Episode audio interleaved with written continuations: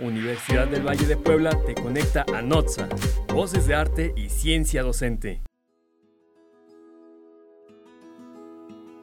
Ser mujer en México ya no representa el mayor obstáculo para hacer valer el derecho a la educación. Este largo camino fue construido por mujeres que abriendo paso a otras, lucharon para conseguirlo.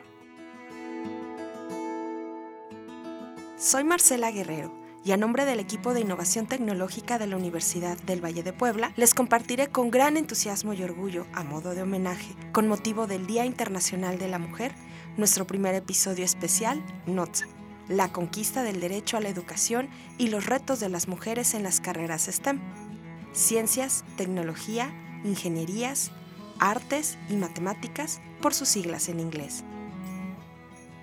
En los siguientes minutos escucharemos a grandes mujeres integrantes de la Red de Mujeres Unidas por la Educación, que compartirán desde su experiencia y aportaciones sus puntos de vista y perspectivas acerca del papel de la mujer en la educación. Abordaremos la forma en cómo ha evolucionado el derecho a la educación en la mujer hasta nuestros días y los retos que se presentan ante este gran desafío. ¿Me acompañan?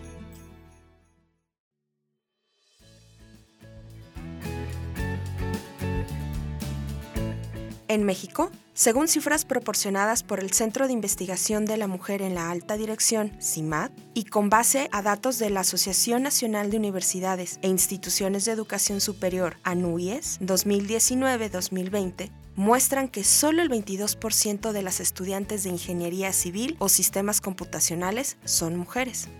En las carreras STEM se estima que únicamente el 30% de sus estudiantes son mujeres. Considerando lo anterior, no es extrañarse que a nivel mundial tan solo 17 mujeres han ganado el Premio Nobel de Física, Química o Medicina, en comparación con 572 hombres. Es importante destacar que en las licenciaturas sí existe equidad de género. Incluso encontramos mayor presencia femenina en muchas carreras, pero su desarrollo se frena por distintos motivos, incluyendo sesgos inconscientes o las dificultades para conciliar la carrera profesional con la vida familiar. Así lo destacan Ivette Mucharrasi Cano, directora del Centro de Investigación de la Mujer en la Alta Dirección del IPADE Business School, y Cristina Platas Cantú, presidenta de la Asociación Women in Business de Full Time MBA del IPADE en su artículo Integración de mujeres a carreras STEM, fundamental para el desarrollo sostenible, publicado en julio de 2021 en la revista digital Forbes México.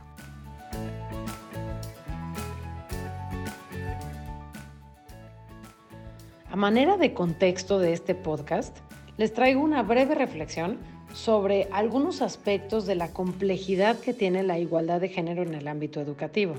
Primero hablaré un poco sobre el fenómeno en la realidad y después propondré un esquema de entendimiento que creo que nos puede ayudar a transitar a un estado de una verdadera igualdad sustantiva de las mujeres en el camino educativo. Entonces, respecto al problema en realidad, creo que es importante considerar que la igualdad de género sigue siendo un gran reto a nivel global. Según la UNESCO, 16 millones de niñas actualmente nunca irán a la escuela y como bien sabemos, una vez que las niñas logran entrar a la escuela, enfrentan muy distintos tipos de obstáculos que, les impiden o les dificultan el ejercicio pleno de su derecho humano a la educación. Una educación de calidad que les permita desarrollar sus capacidades y volverse dueñas de sus propios planes de vida. Entre estos obstáculos se encuentran otras situaciones de vulnerabilidad que viven como pobreza, aislamiento geográfico, pertenencia a una minoría o tener una discapacidad. Situaciones que viven como el matrimonio y el embarazo precoces, la violencia de género y desde luego que influyen las actitudes tradicionales y los estereotipos que se relacionan con el papel de las mujeres. Lamentablemente, en México, los graves problemas de desigualdad social que existen en general se reproducen fielmente en el sector educativo. Esto significa que los servicios educativos que cada persona recibe dependen de las circunstancias en las que vive y sus características individuales, dentro de las que figura, desde luego, ser mujer. Entonces, las mujeres, las niñas, pueden experimentar otras situaciones de vulnerabilidad que se van sumando y que van haciendo cada vez más difícil el ejercicio pleno del derecho a la educación. Un ejemplo de esto, que además por otro lado nos puede dar algo de esperanza, es el que se conoce comúnmente como el caso Citlali. Se trata de un amparo que resolvió la Suprema Corte de Justicia de la Nación en 2019. Citlali es una niña indígena, Mazagua, que padece una discapacidad, tiene síndrome de Down, eh, y bueno, además es, es niña, que es el tema que nos trae el día de hoy. Y la Corte decidió obligar al Estado mexicano a proveer las condiciones necesarias para que la niña ejerciera su derecho a la educación. Es un precedente muy relevante en términos de la justiciabilidad y la exigibilidad del derecho humano a la educación de las niñas, que además muchas veces experimentan otras situaciones de vulnerabilidad. Entonces, la igualdad de género en el ámbito educativo no es un fenómeno que podemos reducir o resolver con una reforma jurídica. Tampoco las cifras nos van a decir todo, por ejemplo, en el acceso a la educación o incluso en los resultados que van obteniendo las niñas en el aprendizaje. Para avanzar en la promoción de la igualdad sustantiva que se requiere alcanzar, debemos adoptar un enfoque integrado por distintas dimensiones. Y aquí traigo a colación el pensamiento de Sandra Friedman, que es una constitucionalista, que propone que debemos abordar cuatro dimensiones. En primer lugar, para avanzar hacia la igualdad sustantiva, debemos reparar las desventajas de las que las personas parten.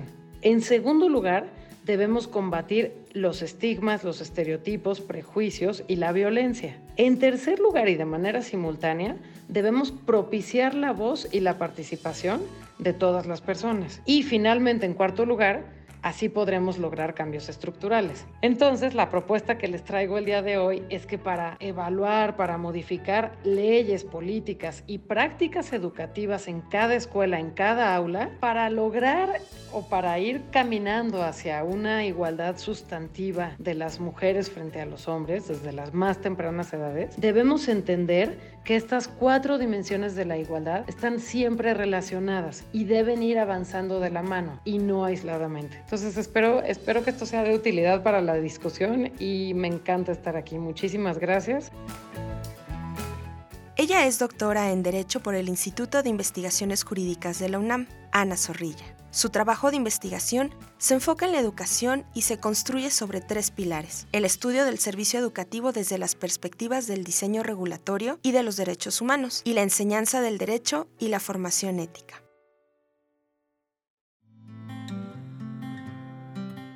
Me he dedicado en los últimos años de mi vida profesional a analizar, investigar y a preguntarme por qué las y los estudiantes no aprenden en las escuelas. ¿Qué pasa? ¿Qué es lo que atora el conocimiento, el desarrollo de sus habilidades y talentos para poder crear su propia vida?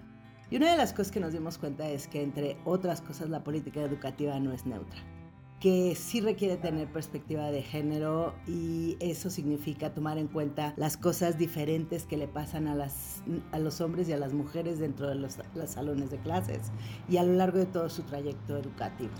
Entonces, eh, hace más o menos tres años, nosotras nos dimos a la tarea de crear una red de especialistas en educación para empezar a mirar qué es lo que le pasa a las mujeres. Hemos hecho muchas estrategias y una de las que les quiero hablar es sobre la centena. La centena es tratar, estamos tratando de reconocer y recuperar la memoria y traer a la memoria presente a todas aquellas mujeres que han contribuido en la formación del sistema educativo, porque por lo general hablamos casi siempre de puros hombres eh, reconocemos a los maestros, el día es el Día del Maestro, pero no reconocemos a todas las mujeres que han aportado y aportaron y siguen aportando hoy desde programas de estudio, métodos de educación, teorías didácticas, eh, nuevos eh, programas para atender la diversidad que existe entre las y los estudiantes, eh, han creado escuelas para enseñar a los maestros, escuelas normalistas. En fin, yo creo que las mujeres han hecho una enorme contribución y los invitamos a que conozcan nuestra página. Se llama MUXED, mupored.mx, diagonal La Centena. La Centena es nuestra iniciativa y lo que queremos es reconocer a todas las mujeres que han aportado en la construcción del sistema educativo. Gracias. Es la maestra Sonia Gabriela del Valle Lavín, periodista y comunicadora educativa. ha trabajado en diversos medios de comunicación impresos. Actualmente es líder del proyecto Información en Educación Cívica y Género de la Coordinación Nacional de Comunicación Social del Instituto Nacional Electoral. Ha impulsado diversas campañas de comunicación educativa, entre ellas A Oscuras No, El Derecho a la Educación, Edúcate y hashtag Yo también me quedo en casa. Notza, Voces de Arte y Ciencia Docente. En estos breves minutos les hablaré de los retos que enfrentan las mujeres en carreras STEM. Me enfoco en resaltar cuatro puntos para dimensionar la naturaleza de estos retos. El primero, identificar el problema. Observamos que hay una segregación disciplinar por género en las mismas áreas de STEM. Aunque mucho se ha hablado de las brechas en STEM, al analizar las diferencias de participación entre mujeres y hombres, estas brechas en realidad se focalizan en las disciplinas más duras o ciencias de las cosas, como se le ha llamado en la literatura. Estas son la física, las ingenierías, las ciencias de la tierra, las tecnologías de la información y comunicación o TICs, como algunos ejemplos. Las brechas son prácticamente inexistentes y en algunos casos favorecen a las mujeres en áreas como la biología o las ciencias médicas, entre otras. Estas se les llama las ciencias de la vida. El segundo punto, esta problemática es multidimensional, estructural y sistémica. Existen factores a nivel individual, familiar, escolar, social y cultural que contribuyen a la creación y profundización de las brechas entre niñas y niños, mujeres y hombres. Por ejemplo, las expectativas de familias y de docentes, los estereotipos de género, las prácticas de crianza, la organización del trabajo y las reglamentaciones laborales, entre muchos otros. Tercer punto. La información disponible hasta el momento indica que existen momentos clave en las trayectorias académicas y laborales de las mujeres que pueden explicar el desarrollo de la diferenciación entre ambos sexos. Por ejemplo, no se observan diferencias en desempeño en matemáticas entre niñas y niños en preescolar. Sin embargo, se ha documentado la existencia de los estereotipos de género respecto a las matemáticas en los primeros dos años de la primaria, en una etapa mucho anterior a la aparición de las brechas de género en desempeño que se observan hacia los últimos años de la primaria, quinto y sexto. Y el cuarto y último punto a resaltar Dado lo que ya conocemos acerca de los momentos clave en el desarrollo de las trayectorias en STEM entre mujeres y hombres, es posible diseñar intervenciones en cada uno de estos momentos que puedan mitigar el crecimiento de las brechas. Por ejemplo, diseñar programas de sensibilización con docentes, proporcionar más oportunidades a las niñas para practicar y experimentar en áreas como la física, visibilizar más modelos sociales de mujeres que se han desarrollado en ingeniería científica y fortalecer los programas de orientación vocacional para las jóvenes preuniversitarias, entre otros. Está en nuestras manos como madres y padres de familia, educadores, responsables de la política pública y las comunidades en general, el desarrollar e implementar soluciones para abordar la complejidad del problema desde nuestras diferentes trincheras. Doctora en Políticas Públicas, Liderazgo y Práctica Docente por la Universidad de Harvard, Eugenia Garduño participó en la coordinación de proyectos de desarrollo institucional en la Universidad de Pedagogía Nacional también ha sido funcionaria de la Secretaría de Educación Pública y asesora en el Instituto Latinoamericano de la Comunicación Educativa, ILSE. Actualmente es directora del Centro de la OCDE en México para América Latina. Hay un largo camino por recorrer y todo esto se lo debemos a esas mujeres que no se sintieron intimidadas, como Marisa Mayer, graduada de la Universidad de Stanford, quien luchó hasta lograr sus objetivos y para 1999 se convirtió en la primera mujer en el equipo de ingenieros en Google y en 2012 formó parte del equipo de Yahoo como directora ejecutiva. Para muchas mujeres en tecnología, Major es un modelo a seguir porque representa a las pocas mujeres de las carreras STEM que han logrado puestos directivos en un entorno dominado por hombres. Otra gran figura inspiradora es Sheryl Sandberg, la primera mujer en el comité ejecutivo de Facebook tras una larga trayectoria profesional en Google, donde multiplicó los ingresos de la compañía. En solo tres años generó más de 2 mil millones de dólares de ingresos para la red social. Consciente de las dificultades que se encontraba por ser mujer en las grandes compañías tecnológicas, se ha convertido en uno de los íconos más conocidos del empoderamiento femenino en nuestro siglo. Según los datos de la OCDE, solo el 9% de niñas mexicanas piensan elegir carreras STEM, en comparación con un 28% de los niños.